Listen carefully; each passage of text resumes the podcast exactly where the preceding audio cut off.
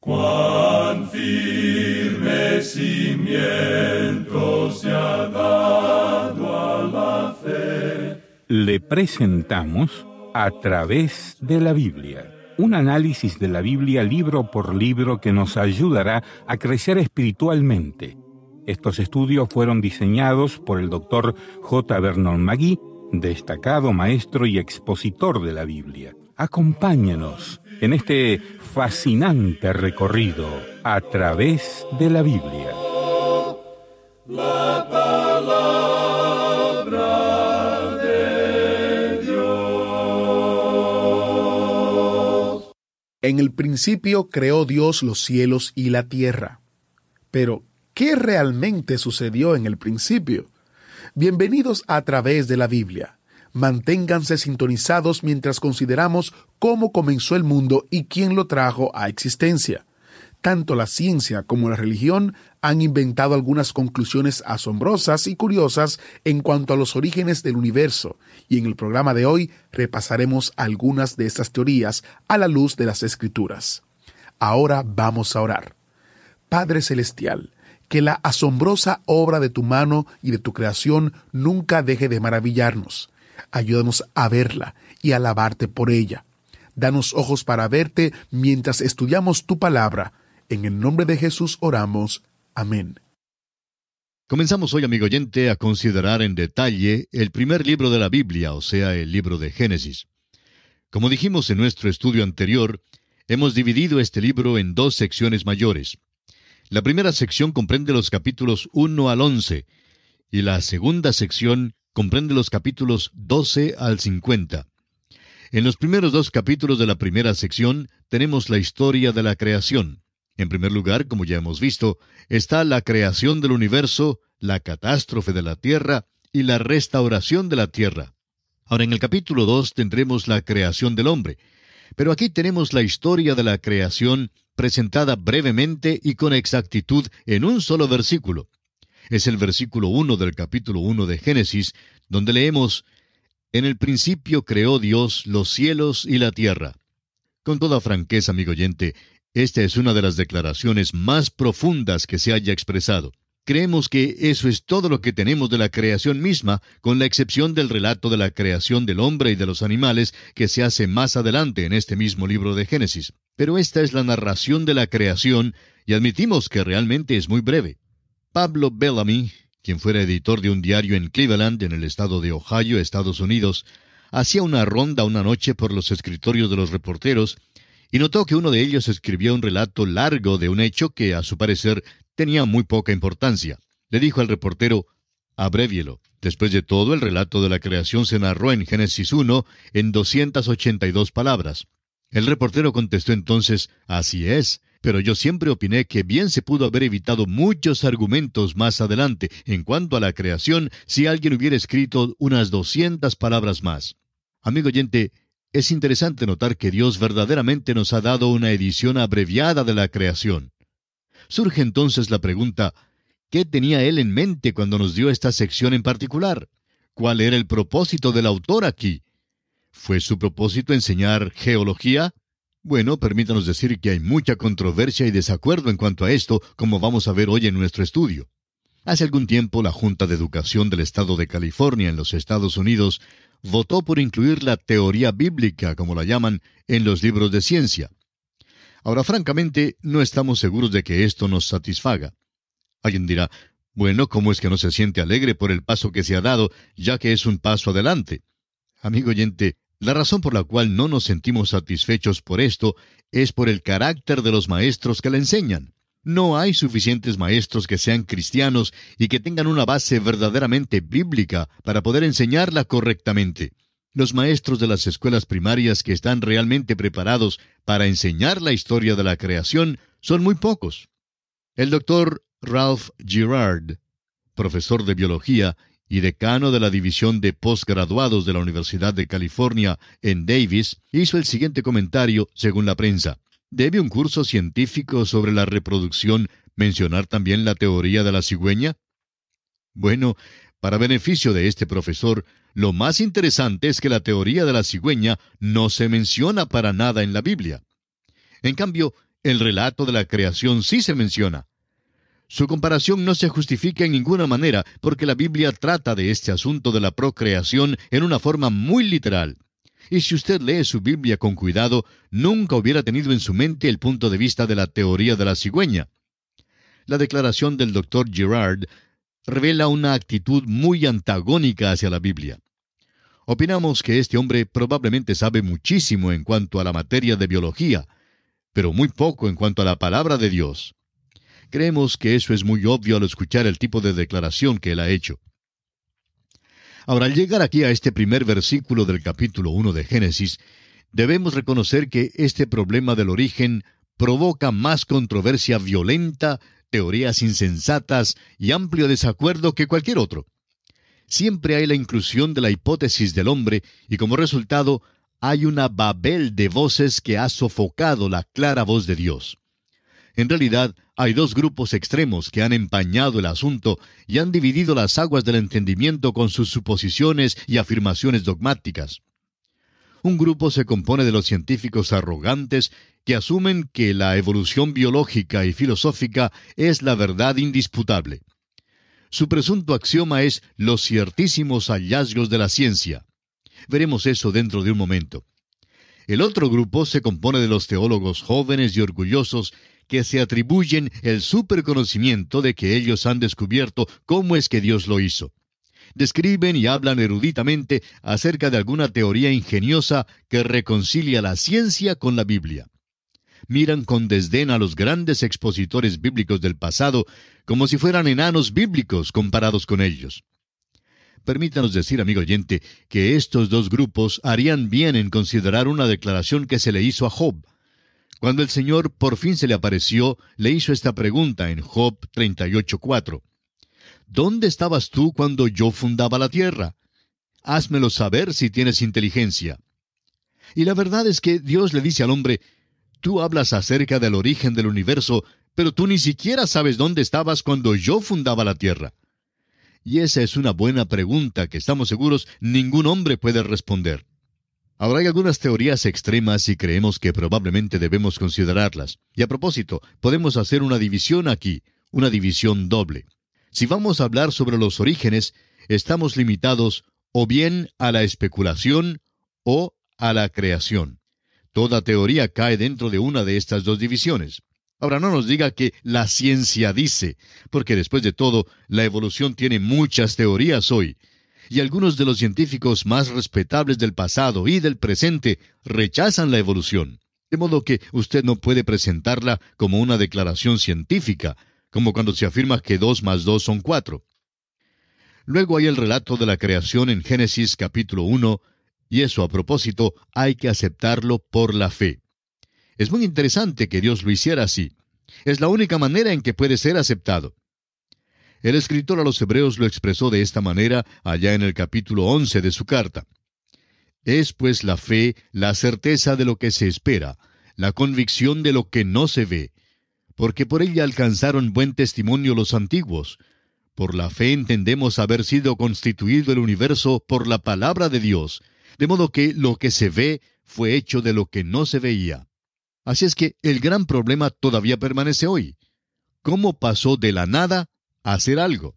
La única manera en que uno lo puede saber es por la fe o por la especulación. Y permítanos decirle que la especulación no tiene nada de científico.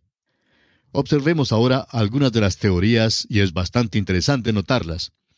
Hay quienes dicen hoy que debemos aceptar la respuesta científica.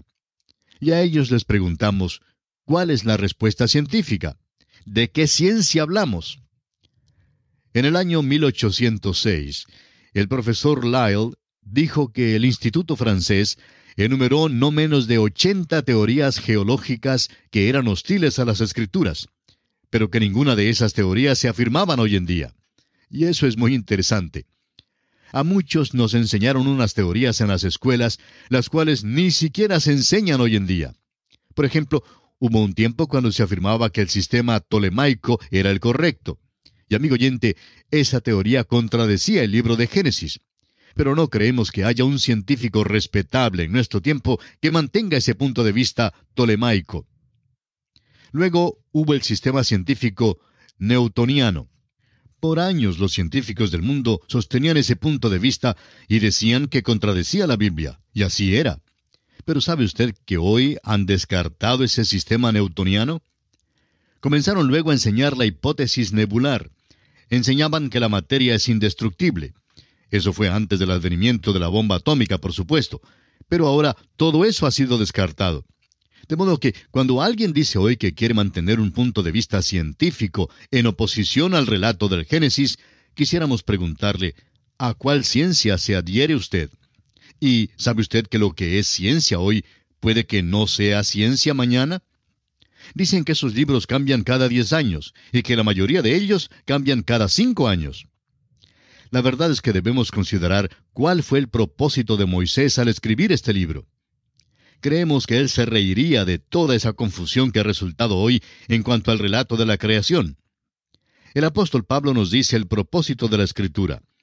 Él dice en su segunda carta al joven Timoteo, en el capítulo 3, versículos 16 y 17, Toda la Escritura es inspirada por Dios y útil para enseñar, para redarguir, para corregir, para instruir en justicia, a fin de que el hombre de Dios sea perfecto, enteramente preparado para toda buena obra. ¿Cuál es entonces el propósito de la Escritura? El propósito es instruir en justicia. No fue escrita para enseñar geología ni biología. Fue escrita para mostrar la relación del hombre con Dios y los requisitos de Dios para el hombre hoy en día y lo que el hombre debe hacer para ser salvo. Usted puede escribir esta pregunta sobre la primera parte del libro de Génesis. ¿Qué debo hacer para ser salvo? Suponga, amigo oyente, que Dios hubiera dado una declaración científica de la creación. ¿Cuántas personas de la época de Moisés podrían haberla entendido? ¿Cuántas personas aún en nuestro tiempo podrían entenderla? Usted debe recordar que la Biblia no fue escrita para profesores doctos, sino para la gente sencilla de todas las épocas en todas partes. Sin embargo, siempre ha atraído a los hombres inteligentes, y queremos decir a los hombres verdaderamente inteligentes. De modo que no está expresada en esa clase de lenguaje. Si hubiera sido escrita en el lenguaje científico de la época de Moisés, ciertamente la habrían rechazado. Los hombres han salido con varias soluciones con respecto al origen del universo. Una de ellas es que es una ilusión. Bueno, esa declaración está ciertamente en oposición a los hechos, ¿no le parece? Sin embargo, hay muchos que la afirman. Luego hay quienes dicen que el universo se originó espontáneamente de la nada. Bueno, eso es lo que dice la Biblia en cierta manera, pero hay que recordar que fue porque Dios habló, Dios lo creó. La tercera versión es que no tuvo origen, sino que ha existido eternamente. La cuarta versión es que el universo fue creado. Permítanos ahora compartir con usted algunas de estas teorías que los hombres han desarrollado a través de la historia del mundo. El doctor Harlow Shapley, quien fue director del Observatorio de Harvard, dijo, Todavía estamos sumidos en una ignorancia abismal en cuanto al mundo en que vivimos. Hemos avanzado muy poco con relación a la total extensión conjeturable del conocimiento que está más allá del nivel de la sabiduría adquirida por animales de una larga experiencia racial. Es cierto que no tememos más los extraños chillidos en la oscuridad, ni somos supersticiosos en cuanto a los muertos. En muchas ocasiones somos valerosamente racionales. Sin embargo, no sabemos hasta qué punto lo desconocido supera a lo conocido. Amigo oyente, sin duda alguna, esta es una tremenda declaración. Y el doctor Lawrence C. Isley, de la Universidad de Pensilvania, dijo, no sabemos más en cuanto a la materia y cómo se produce que lo que sabemos de las cosas espirituales. Por eso creo que es imprudente decir en nuestro presente estado de conocimiento que el uno excluye el otro. El universo parece existir como una serie de niveles emergentes, ninguno de los cuales es como el nivel anterior. Que el hombre y lo demás de la vida han evolucionado es innegable, pero lo que está debajo de esas manifestaciones exteriores no lo sabemos. Y añade el doctor Ashley, yo quisiera poder contestar su pregunta, pero el cubrir mi ignorancia con palabras grandes no sería provechoso ni para usted ni para mí. Veamos también algunas declaraciones tomadas de la prensa. Allá por el año 1961, un diario publicó un artículo en el cual decía que el hombre estaba a punto de descubrir el misterio del origen del mundo. Sin embargo, no han escrito nada nuevo sobre el asunto desde aquel entonces. El biólogo Edwin Conklin, hablando sobre la evolución, declaró, la probabilidad de que la vida se originara por accidente se compara con la probabilidad de que el diccionario completo se originara por una explosión en una imprenta. Eso es algo que no suena tan científico, procediendo de un científico destacado. En realidad, hay tres teorías acerca del universo que ha propuesto la astronomía. Y es muy interesante observar esas teorías. Una se conoce como la teoría del estado continuo. Otra es la teoría de la detonación grande. Y la otra es la teoría de la oscilación. La teoría de la detonación grande sostiene que hubo una gran explosión hace millones de millones de años. Creemos que hace 10 billones de años que ocurrió una y opinan que habrá otra después de pasar otros 10 billones de años. No creemos que debemos preocuparnos mucho por ella, pero es interesante que se ofrece esta explicación en nuestros días. Y uno descubre que Gran Bretaña es el lugar donde se produjo esta teoría. Y francamente, no hemos oído mucho acerca de las piedras que trajeron de la Luna. ¿Ha notado usted que muchos de los científicos ni se entusiasman por esas piedras? Es porque ellas parecen refutar la teoría de estos hombres. Hace ya muchos años, el doctor Louis Leakey, quien era hijo de misioneros, salió con una teoría que él halló por allá en África. Se trata de una calavera que él llama el hombre cascanueces. Suponemos que tenía las muelas bastante buenas. Se supone que vivió allá hace unos seiscientos mil años, según el doctor Leakey. Bueno, ya hemos tenido teorías así como estas antes, pero muchos de los grandes científicos de hoy no son engañados con ellas. Ahora el doctor Lawrence S. Dillon, profesor asociado de biología de la Universidad de Texas, dice, El hombre no es animal, sino una planta que evolucionó de una alga marina. Todo animal en realidad es un tipo de planta altamente modificada que se ha derivado hace un billón de años o algo así de una ascendencia común con una alga marina. Ahora es posible que usted y yo hemos estado buscando a nuestros abuelos en el lugar equivocado. Algunas personas los han estado buscando en un árbol. Debiéramos estar por allí arrancando las algas marinas porque ellas son nuestros abuelos. Amigo oyente, esto se vuelve verdaderamente ridículo cuando uno lo pone al lado de algunas otras cosas.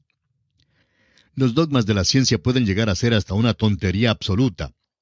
Según el doctor J. V. N. Talmage, cuando en las excavaciones arqueológicas se encontraba objetos prehistóricos culturales, se acostumbraba a arreglarlos de tal manera que aquellos objetos más rústicos siempre fueran datados o fechados más antiguos que aquellos de un tiempo más reciente, sin dar importancia al lugar donde fueran hallados.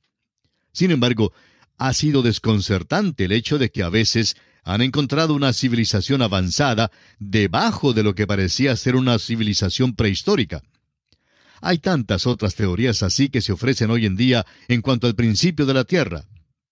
El doctor Klaus Mambel de Alemania, dijo, No veo razón para que la raza humana se vea más relacionada con monos que con canarios o canguros. Tal vez esa es la dirección que debamos seguir en busca de nuestros antepasados. Ahora, como usted sabe, amigo oyente, ni siquiera los evolucionistas se ponen de acuerdo. La teoría evolucionista se divide en muchos aspectos y puntos de vista. Nunca ha sido probada como la verdad. Es una lástima que cuando uno llega al nivel de los falsos científicos, y estamos pensando en los maestros que hoy enseñan ciencia en las escuelas, que no pueden presentar un criterio justo porque les fue ofrecido solo un punto de vista en la universidad. El doctor G. A. Kercott, del Departamento de Fisiología y Bioquímica en la Universidad de Southampton, en Inglaterra, ha escrito el libro que lleva el título Las implicaciones de la evolución. Y él declara, hay una teoría que declara que es posible observar que muchos animales vivientes pasan por cambios durante el curso del tiempo, y por tanto se puede formar nuevas especies. Esta se puede llamar una teoría especial de la evolución, y es posible probarla en ciertos casos por experimentos. En cambio, hay la teoría que propone que toda forma viviente en el mundo ha procedido de una sola causa, la cual salió de una forma inorgánica. La teoría puede ser llamada una teoría general de la evolución, y la evidencia que la sostiene no es lo suficientemente fuerte como para permitirnos considerarla como algo más que una hipótesis. Quisiéramos también darle la declaración del botánico sueco Dr. Heribert Nielsen. Él dice, mis esfuerzos para probar la evolución por experimentos practicados por más de 40 años han fracasado completamente.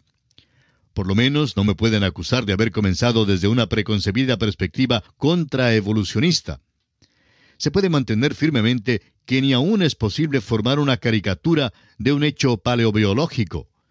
La materia fósil está tan completa ahora que ha sido posible construir nuevas clases, y la falta de series transitorias no se puede explicar como debido a la escasez de materia.